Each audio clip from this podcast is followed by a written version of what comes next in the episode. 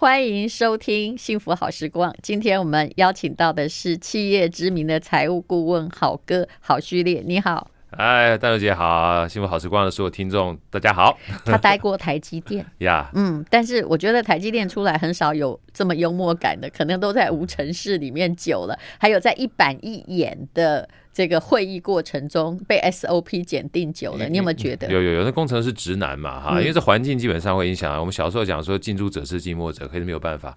所以每次在讲这一段的时候，我跟大家分享说，其实我除了台积电之外，我我二十七岁才进台积电。嗯，这样算很很大吗？很大很大很大，因为你看像像大姐，我们假设说大学毕业二十二岁嘛，嗯，然后这个研究所毕业的话两年啊，那二十四岁，这当兵的话呢两年啊，那我说多了一年。其实我这个等于是，如果大学毕业就进台积电的话，你二十二岁，学校不错啊，就是清大的工业工程，清大工业工程，台积电就刚好很近一条路啊。对，那后来我想要念研究所嘛，后来我是到了毕业之后呢，我就直接去念气气管研究所。我我后来觉得说啊，其实念气管研究所应该。有工作之后哈，再去念气管研究所比较比较务实一点。我认为这是实际的。我自己以后也是这样觉得。MBA 真的很难用哦，因为如果他你才二十五岁哈，你就像空降部队一样，在那里拿管理大师来齿言，我用齿言这两个字哦，真的真的管理，然后大家都觉得说，嗯，你是怎样？好像没有做过买卖，还来跟我谈生意。对啊，你就是你就是等于是你没有跑步过，跟人家讲跑步；是你没有骑车过，跟人家讲骑车，那感觉是一样的。你没有经历呢，去跟别人谈有经历的事情本身的话，你第一个你自己就没有感觉，第二个你没有说服力，第三个连你自己都说服不了，到最后你会学了忘记，因为你用不到。那我要讲说这个，像刚刚戴友讲说啊，会讲的话幽默感，其实。是跟我二十七岁之前的经历有关，没有写在这里面。其实我在餐厅驻唱了七年。啊？为什么？喂，那你就大学的时候用这半工半读。我大我大二。所以你是你有没有出过片？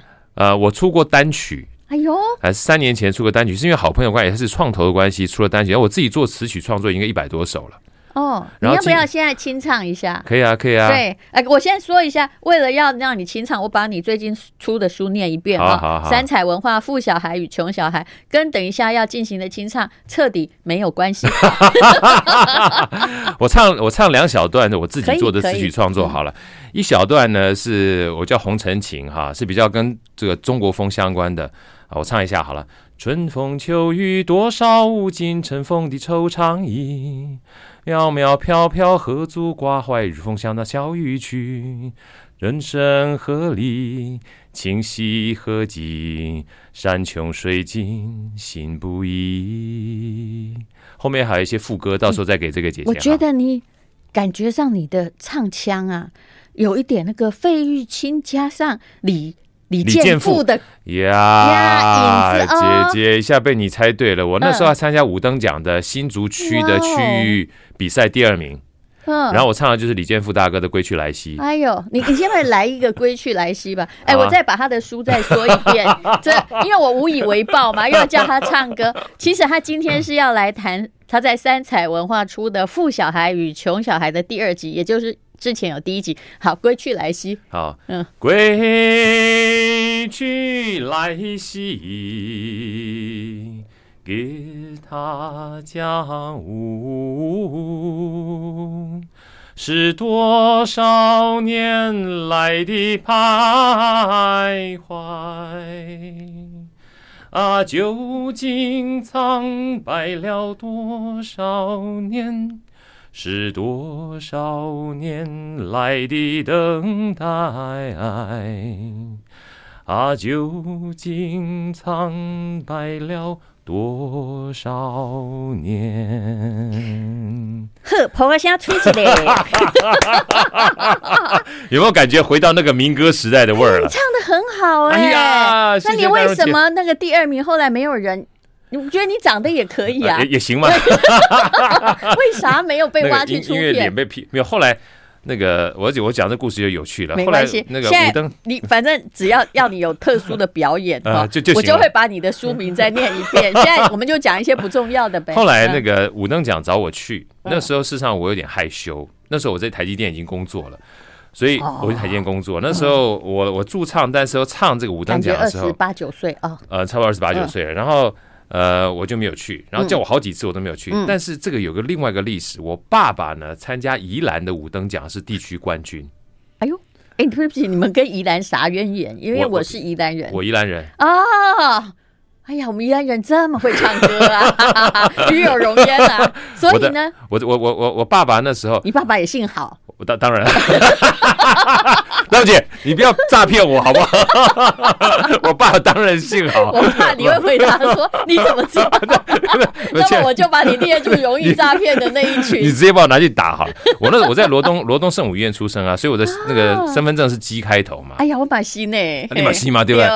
然后我爸呢，那时候还有在五等奖的电视上比赛过。如果我没有记错，我记得我姑姑讲说，那时候我爸是冠军啊。但是第二名呢，是一个非常有名我的偶像，叫谢雷老师。哦，好早了哦，很早，对不对？是耶。对，所以谢雷老师呢，后来变成明星。那我爸是那时候好像是在。三军官校嘛，所以当军人，哦、他是就是去比赛，所以我都觉得好酷。我爸在电视上，你知道吗？所以他必须要继续当军人，不能够，因为那个时候不能军人不能出片。对对对对，所以他就一直唱一唱。他他他三军官校的指挥，所以其实我从小就耳濡目染，很喜欢唱歌。哦、对啊，所以说后来包含这个在民歌时代，因为这个李健富大哥也是我偶像。后来因为这个因缘际会，我还有去他那边帮他录一些课程嘛，好录一些书啊。是。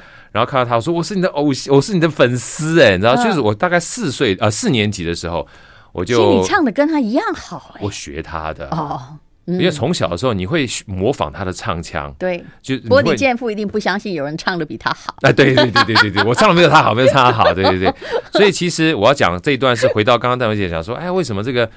呃，你讲话跟一般工程师不一样，因为后来在餐厅驻唱嘛，家学渊源啊，一个餐厅驻唱，而且那时候是因为有室友的关系，所以说啊，这个东西，这个你会弹吉他，会去餐厅驻唱，我说好啊，好啊，好啊，他就教我弹一下吉他，我去新竹，那时候在新清大，嗯，去餐厅驻唱，而且那那那第一个那个餐厅呢，还蛮有名的，因为为什么？那出了一个非常有名的歌星，嗯，叫黄安。对对，很有趣，所以我就这样因缘际会就开始唱歌。那唱的过程当中就发现奇怪，我每次一唱就拼命唱，埋头苦唱，嗯，一小时可以唱十六首，嗯，然后这个薪资一小时才一百多块。你有没有觉得有点累？不过我们刚刚说过不能算那个单单样的那个毛利，有没有？你这样一首，不过要算的话，一首五块，哎，一首十块五块左右。对，然后我就会观察，观察奇怪，为什么有人。好好厉害，一个小时才唱四首歌曲。黄安对吧？呃，那黄安已经已经就是在我前面先离开了。对。然后我们看其他的歌手，嗯，但是他可以常常收到小费五百块、一千块，嗯，而你都收不到，我收不到，我就开始学习。哎呀，奇怪，不是唱多就有钱，嗯，包含怎么跟台下互动，同样一个小时，对对，这是很好的训练，超级好的训练。所以我就开始让自己除了唱歌之外，试着把头抬起来，不要埋头苦唱。哎，那请问后来不要埋头苦唱，跟大家拉嘞之后，真的有收到小费了吗？超多哇！一年一年，我最高的时候收到一个小时，那时候你看我才一百块到两百块，我收到两千多块的小费。哎，其实你这个状况哈，我跟你讲，当你获得很大的利益的时候，其实也是危险的时候。在我的人生之中是这样，那你很可能哈，就你就觉得我读书干嘛？薪水也没那么高啊，对不对？台积电其实早期薪水也不高啊。对，我说是不是就一路给他唱下去就就好了呀？哦，其实那个是一个。我跟你讲，利益之所在，常常影响你的生涯选择，但是未必是最好的选择哦。真的，嗯、你讲的诱惑在我生命中实在太多了。好，我们等一下再来讲哦。这本书叫《富小孩与穷小孩》，那是郝旭烈写的，让孩子呢轻松理解金钱的观念，还这世界世界上发生了什么事情。不过我们今天讲的都跟书没有关系。I like 欢迎收听《幸福好时光》。我们今天请到的是企业的知名财务顾问好哥。好，我们刚刚讲到的就是选择。我们常常看到的利益而选择，哈，这好像是人类不得拒不得拒绝的某种价值观。但是刚刚我讲说，如果你人生只看到眼前利益而选择，这将是最危险的一件事情。对，我觉得像戴老师刚刚讲哈，其实比如说像我这个去餐厅驻唱啦，一小时本来一百多块，然后赚两千多块。我事实上在过程当中要感谢我自己，就是我不安于世。嗯，我所谓不安于世，就是假设你今天觉得很好的时候，你就很可能就留在原地了。是，因为很，那你就变黄安，虽然黄安也还不错。那姐后面再加这句话还好，不知道怎么接。对，黄安真的不错哈。我这样讲一件事，但是我不安于事，就是我很想尝试各种不同的东西。嗯，这个是我的很奇特的个性。你生命的本质跟我有点像哦，是吗？哈，在一个地方哈，你看看为什么我东试西试，因为你咱不你。人生不要叫我做一件事情，叫做含饴弄孙，呃、然后混吃等死，然后一成不变，我一定死。呃、对，所以所以我觉得这个可能跟个性有关系，因为其实像这个淡如姐刚刚这样讲哈，就是我其实好多次的抉择，如果说不是我喜欢这样东晃西晃的话，可能台积电都不会去。为什么？因为我在台积电之前的话，我从家教两个人哈，嗯，做家教两个人，嗯、不小心。变成快七十个人的家教班，哎，这样收入很多哎、欸，八九万。对，那你看那时候出来，等下你三万多，你应该年次不会差我很远，对不对？对啊，三万多，对，三万多块算是最佳薪水。那你不然就是变成补教名师，顶多后来把家教班扩大嘛。对，可是你知道这种状况都是在用命来换钱。对，然后那时候我妈说：“哎、嗯。啊”你干嘛去选去台积电？我说我我做我你学气管的，那台积电当时薪水多少？三万多嘛。你看三万多，所以你这一般正常人会选超过三倍，一定台对对啊，一定不会选台积电，因为他可以自己赚钱收学生啊，对，也不用听命于任何人。而且你看我那时候在开补习班的话，我说句老实话，整个工作时间一天大概只有两三个小时，嗯，对。然后礼拜六礼拜天稍微多一点，四个小时，嗯。如果比较起来的话，这个。以这个 投资报酬率来的话，太好了。嗯，那时候我跟我妈讲说，可是我想去试试台积电，没试过。是，我觉得想要去没试过的这件事情，哈，就刚讲不安于室，充满了一种魅力，好像那个声音哈，魔音传脑说来吧，对，来吧，来吧，对对对。所以我觉得愿意尝试这件事情其实蛮重要的，因为你永远没有办法选择你不知道的东西。嗯，这是其实后来我写我的座右铭，我说你没有办法选择你不知道的东西，是，所以就算这个东西你尝试过你不好，但是你因为知道不好，你才有选择嘛，嗯，啊，所以后来其实我好多这种经历，就包含后来去台积电啊，你慢慢讲，我今天会把你那个每一段经历前会把你的书念一遍，所以我们讲的没有关系，好啊，好啊，这样，所以后来呢，其实去台积电之前，包含驻唱。包含这个那叫什么，就是做补习班老师。嗯，我还去电台主持了一段时间。其实你是行李件，就是做什么事情都可以，但是你一直在寻找对这个东西，我可以，但是我一辈子要做这个吗？哎，对，嗯，姐姐，你你你真的是讲讲我心，当初为什么去、这个？我在讲我自己，这样感觉好开心，我就觉得被认可。其实，但是我那段时间有点惶恐的，嗯，因为会觉得自己好像样样都碰，样样都松。尤其那时候年轻，你知道吗？对，其实这个叫做自知不足。嗯，对，我就觉得自己很不行。就好像，哎，你现在大家都说很好，但大家都说很好就是很好吗？为什么我还觉得那天花板还很高呢？为什么觉得心里空空的呢？姐姐怎么完全讲到我？我你完全讲到我一路走过来，所以每一个人都在讲我自己。哦，那今天遇到知音了。对，所以我一路走，我一路走过来说，包含为什么我去电台主持，不是故意的，是因为唱歌唱着唱着，我们这个。就是歌手说：“哎，训练，我看你基本讲话也不错，要不要过来就跟我一起主持一段时间？”你的口条算是支持时日非常正确，嗯，也不会断掉，呃，也还可以啦，哎，不会开天窗。对对对对，后来他说：“好啊，来啊！”我说：“反正跟你唱歌嘛。”后来主持主持之后，还去当过广告声优，因为他说缺一个广告，你要不要去录一下？不要，你可以做到什么样比较困难的广告声优？那时候基本上就像。有点像这个各个不同的节庆哈，在 promote 产品的时候，你声音的厚度是够的哦。对，因为这个厚度也是因缘际会，因为我是参加族中合唱团。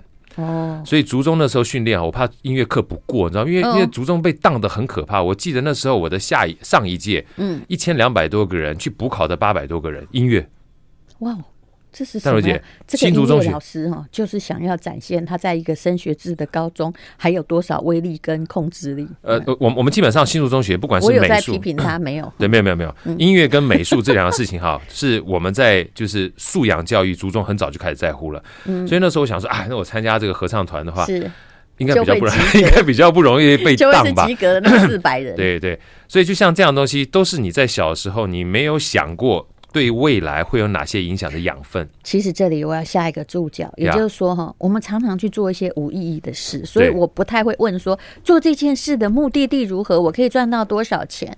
我其实是觉得只要有趣，好像对我好像有一点帮助。我看到了那个梯子，虽然不知道那梯子通往何方，对，但是我感觉我好像爬上去会看高一点点，或者是爬上去我会觉得还蛮愉快的，我就会去爬那个梯子。嗯，哇，姐姐姐，你讲的是在讲我心里面。我，我在讲我自己，我们是失散多年的姐弟，不是？所以其实后来呢，人家说你为什么要这么？我还没讲完，就是说，其实除了补习班之外，都同时啊，包含补习班，然后这个电台，然后去驻唱，我还参加直销。哦，八爪章鱼行，那直销你也体体会出了某些东西。直销那时候，那时候很流行，而且超流行，而且很多人致富是事实。对，那我那时候呢，其实不太会卖东西。一方面的话，觉得还不是很会卖。可是我很那时候已经因为在餐厅驻唱，我很会讲，嗯，所以那时候我是最不会赚钱的讲师，嗯。好，在讲的过程当中，然后我就对所有产品都很理解，才能讲嘛。我还自己办了一个叫做年度的走秀。然后我自己去化妆，什么调色粉底啦、画眉啦、修眉啦，就是我就那那时候搞到这种地步。画自己吗？画自己啊，画自己还画别人。我觉得你走错路了。所以那时候就是做什么，基本上就是很有趣，就什么都去搞一搞。所以后来别人说啊，你这个好像不像工程师。我说我在当工程师之前，我已经做过很多杂工了。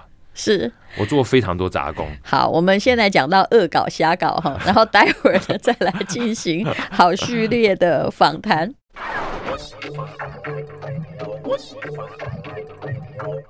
好，我们今天要讲的是富小孩穷小孩哦，这是呃三彩文化出版的好序列所出的书。好，讲完了，讲完了，呃，继续再讲你的生涯故事。其实每一个人的人生都是很值得参考的，因为它是一个实战的故事啊，是一个很好的 case study。嗯。真的，其实大家所以这样讲完就说，哎，好哥你的个性所以非常开朗。我说不是，我个性以前非常避俗，嗯，而且避俗到讨人厌。为什么会这样子呢？其实包含我为什么想要赚钱，跟我的爸很早就过世有关。嗯、我爸是十三岁就过世了啊，对，他那时候很年轻啊。我爸过世，那个五等奖的得主，真的，哎、他我觉得他后来可能因为太累了，生病肝癌。哦然后十三岁，他我十三岁等于国二过世嘛，他那时候三十八岁啊！我现在想起来太年轻了，三十八岁我们连小孩都还没生呢，是，太年轻了。其实那是台湾以前的，以前会得肝癌都是 B 型肝炎，B 型肝炎就 B 型肝炎，所以一没注意哦，这是摧毁了很多家庭。对啊，那时候不知道啊，所以后来那个时候我爸过世，那我妈这个坦白讲的话也很年轻，三十四岁带三个小孩，我下面两个妹妹，嗯。所以，我妈呢，其实所以老实话照顾我们三个无微不至。可是我自己哈，在国中的时候就开始有非常的这个大的这种忧患意识，觉得自己家里不行了，就是你要养家，家，你其实是一家之主，一家之主。所以在那一刹那之间变得很大。可是也因为这样的关系，我就把自己封闭起来了。就除了想要赚钱之外，就觉得呃，我不想跟任何人接触，所以包含跟聊天啊，跟别人打招呼，我都都断绝一切的关系，就一直每天在思考我怎么样好好考上。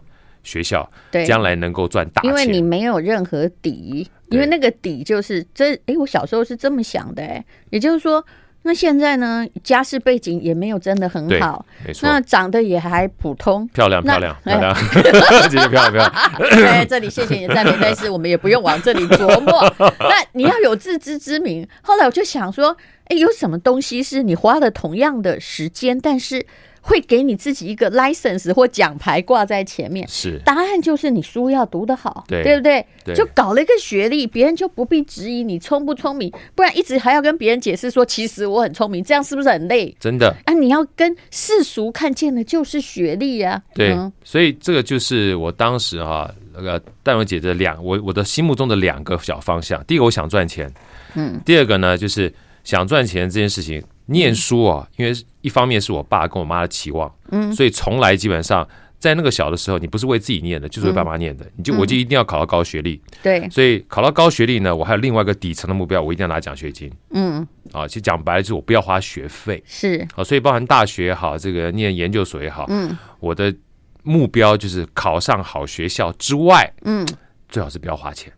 嗯，可是你这样有时候也会选错，比如说你念清大，对不对？对。可以你的成绩，如果是当时有个新兴的学校，台湾常这样，比如说对，但如果他叫做，哎，真不好意思举。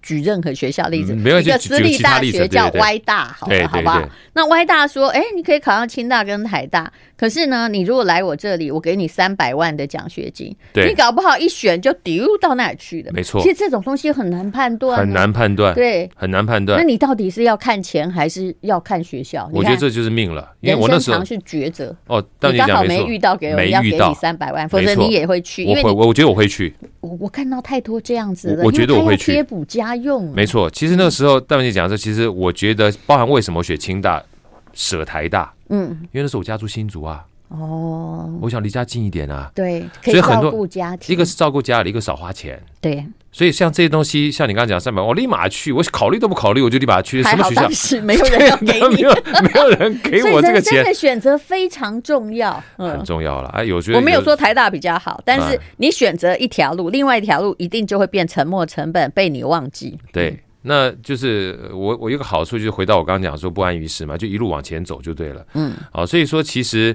回过头来，就他说，所以说好哥你这个口条很好。我说不是，我说一直到十三岁我爸过世之后，到我大学这段时间啊，考上大学这五六年的时间，我是人见几乎大高中还好一点，尤其是国中的时候，因为国中那一年半剩下几乎是人见人讨厌的人。嗯，啊，就是。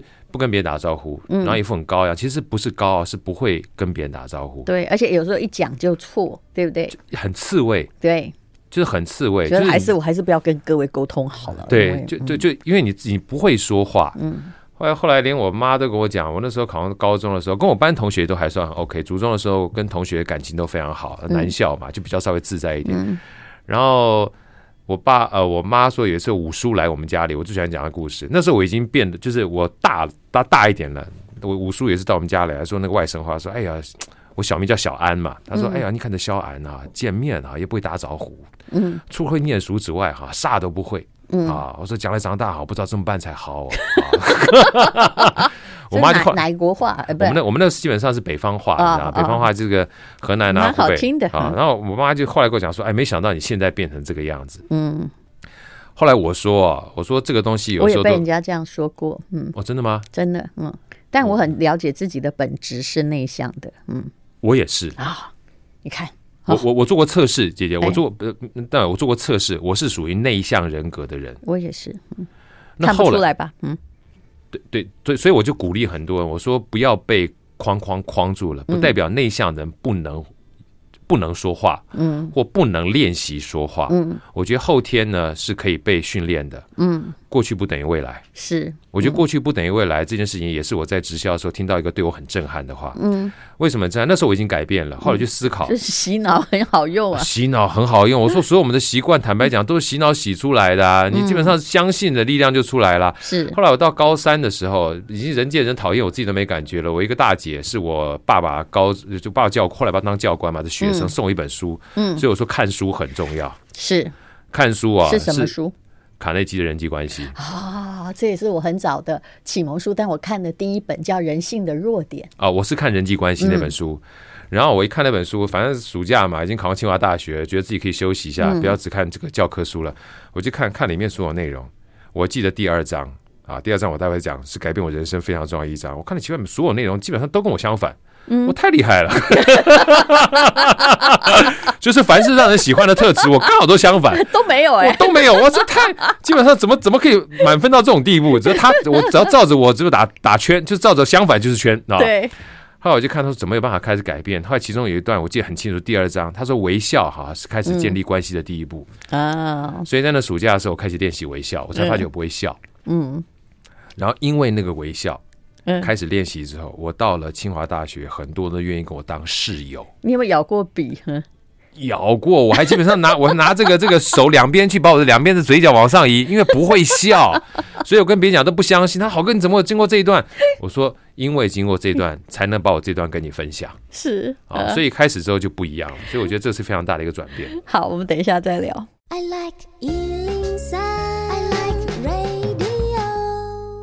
好，今天呢，我们介绍的是《富小孩与穷小孩》这本书的作者，我已经讲很多遍了。对，三彩文化的。如果你要让你的小孩将来不会被骗钱，你就试试看晚上的床边故事，念这本书给他听。而且通常只要讲到商业，小孩应该会比较好睡，真的比较不会问说妈妈再讲一遍那个王子跟 公主什么。好，我们刚刚讲到了。自我的训练啊，其实你讲那个，我刚刚问摇笔，你马上就知道，因为我认为这好像是很多的大师教你说很不会笑是吧？就咬一支那个那个铅笔啊，好在嘴里面，你的嘴角就会自动往上扬。哎，你真的咬咬看哦，你心情会变好。真的，虽然每天哈，其实我老公每天回家的时候，因为我看工作，他也在科技公司上班，我每天其实都想要弄一支笔。给他咬嘴巴里面塞进去，真真的，我觉得像这种啊，所以练习的事情啊，有时候你真的不是刻意的。后来我听到一个 TED 的演讲，他说你的姿势啊，会决定你的态度。嗯，你刻意练习，就是你假装你是快乐的时候。他说：“帮你包含你这嘴角往上扬的时候，你大脑是不会判定说你是真的快乐还是假快乐。嗯，他只从你的知识里面就知道说多巴胺给你，你开始幸福了。那叫这个在正向心理学叫迪香式的微笑，就是你笑的话，先把嘴角弄上扬，但你可以看到什么政治人物的皮笑肉不笑，因为他的眼角没有跟着上扬，只限于脸的下半部。那人类很奇怪，很直觉，他知道谁在假笑假哭，对，因为那是我们生物直觉，所以你也不用装，你要笑你就要真。真正的感觉开心，真的，嗯，所以后来呢，我就发觉，其实练习练习之后，哈，原来你基本上不会笑的，然后你开始会练习笑之后，你就真的会笑了，嗯，然后会笑之后，人生就改变了，是。因为人生基本上最简单是他看你觉得你笑，我说开玩笑讲，因为现在他看不到脸哈，我那时候到学校里就傻笑，看起来傻笑，但傻笑无害，你知道吗？就是傻笑的意思就是意外我有可能。呀，嗯，你。我今天讲太好了，就是我我我是无害的，对对对，你我欢迎你加入，我欢迎你加入我的世界里面来。所以后来我刚讲说我唱歌嘛，对不对？我那时候三个室友，一个是我们戏学会会长，嗯，另外戏学总干事，戏学总干事呢，他就是教我吉他那个高手，嗯，他也他是当完兵才回来的，在餐厅驻唱非常多年，嗯，所以我就贵人，嗯，所以这个贵人呢，让我带让我去唱歌。其实哈，那个还要你的贵人来要有一个前提呀，叫做你有开门。啊，对对对对，因为如果有一个人，我常遇到很多人，哦，他不知道为什么都在当诸葛亮，哎，一定要人家那个，人家觉得你声音很好，哎，你会唱歌，都要人家三顾茅庐哈，会啦，啊，我不会啦，这太难了啦。我想说，我通常看一个人哦，到底可不可以做事，这一点很重要。当然，有些人是傻到公公，因为哦，就是意思说我会我会，但其实不会这样。但是无论如何，这样的人的机会总比那些说我其实会，但是你我不愿意唱歌，你最后没有跪下来跟我求婚，所以我不要出去。其实这个很糟糕。你是属于啊，大部分的穷孩子，对，像我也是这种，就是哎，如果这个有个机会又不用钱。我就是了，我就是了，是不是？这个这个道理非常通俗而简单，真的啊！就反正人要给你机会。那我试试看呗。对啊，我都已经到这边来了，我还不唱歌，什么时候再唱？也出去。你不会说我不会？你想说那不然我试试看，好吧？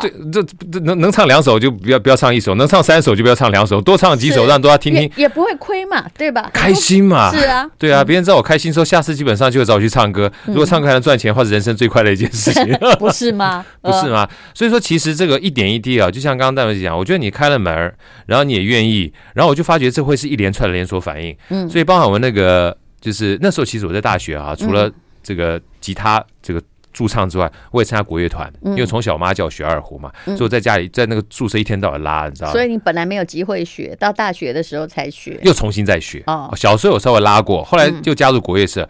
然后我们那个我那个另外一个室友，他是非常厉害的戏乐会会长，他说：“旭然，一天到晚在。”这个宿舍也没拉，之前之前也拉，很吵。对，之前也拉，之后也拉。我那时候还嘘还笑他说：“那你不吃完你不拉吗？”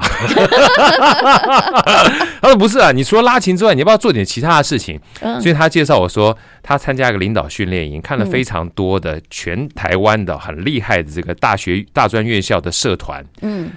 不同的社长，他说那时候有一个社团叫 ISEC 经济商管学生会，嗯，它是一个全国性的连锁的社团。他说、嗯、我们学校清大没有，人家不去创社。哦，所以。我说好啊，我就去创了。那傻有好处，哎，我我真的，邓姐，你讲傻有好处，不是只有你讲这句话。嗯，当初后来我在二零一五年开始学骑脚踏车，然后开始跑步，后来参加铁人三项，嗯，一路到现在，我的师傅也讲说。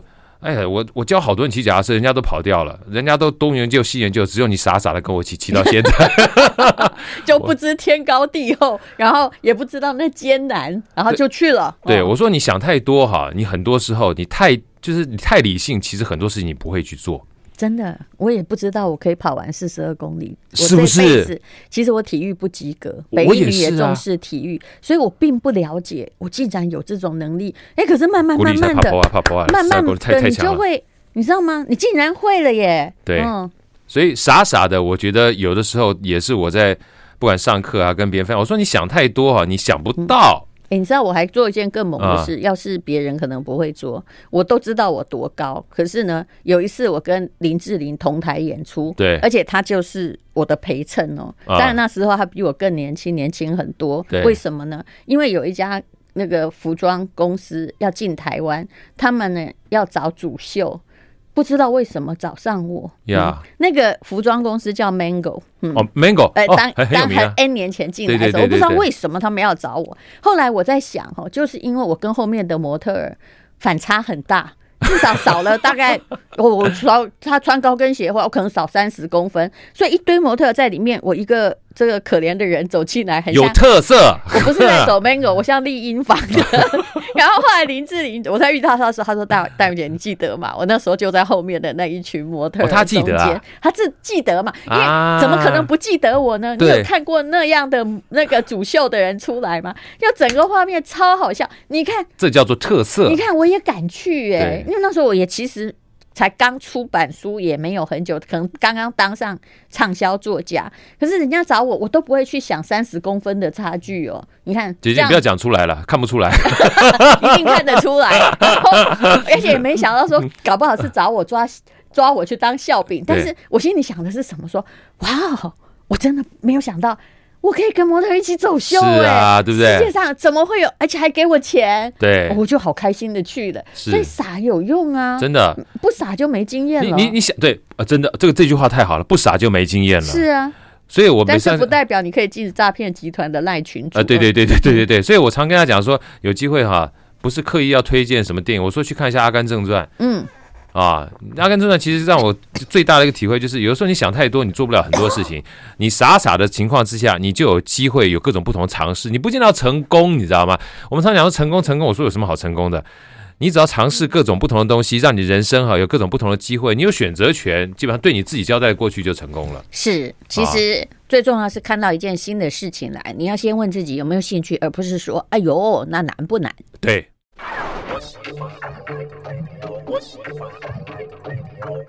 好，我们今天讲的是《富小孩与穷小孩》这本书的作者老师列 书，就请你自己去看就好了。像我们啊，这个孩子都很少哦，其实真的也不太期待他们在这未来动荡的世界可不可以养我们。但最重要是，不要在我老年的时候，我失智的时候，把我们的钱都被骗光吧。对啊，对啊，所以就是。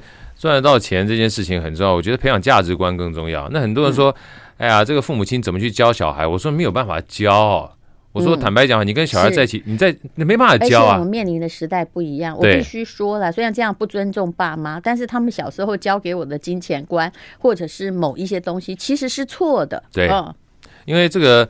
一方面是错的，二方面可能是过时了啊，现在都不再用了。嗯、你说像我跟我女儿那时候开，她她找到我们家一个 walkie talk，那个叫 Walkman，你知道嗯，Walkman 就是那个随身听。现在大家不知道那是谁、哦，不知道什么东西，看到之后说就说，哎，这这爸这什么东西？我就对我就拿了一个录音带。放进去，我说你看，插上耳机，因为我们家还有那个流行四十五。我每次讲流行四十五，别人点头，我说哇，那就要高。是什么？对，哎，姐姐你好厉害，我真的不知道啊。流行四十五就是合集，音乐合集，那种什么音乐工厂，对，音乐工厂合集的。哇，姐姐你年轻啊！我每次讲完在后面下面点头，我说你不要乱点头，你点头为了啥？为了咱那高港台，你知道吗？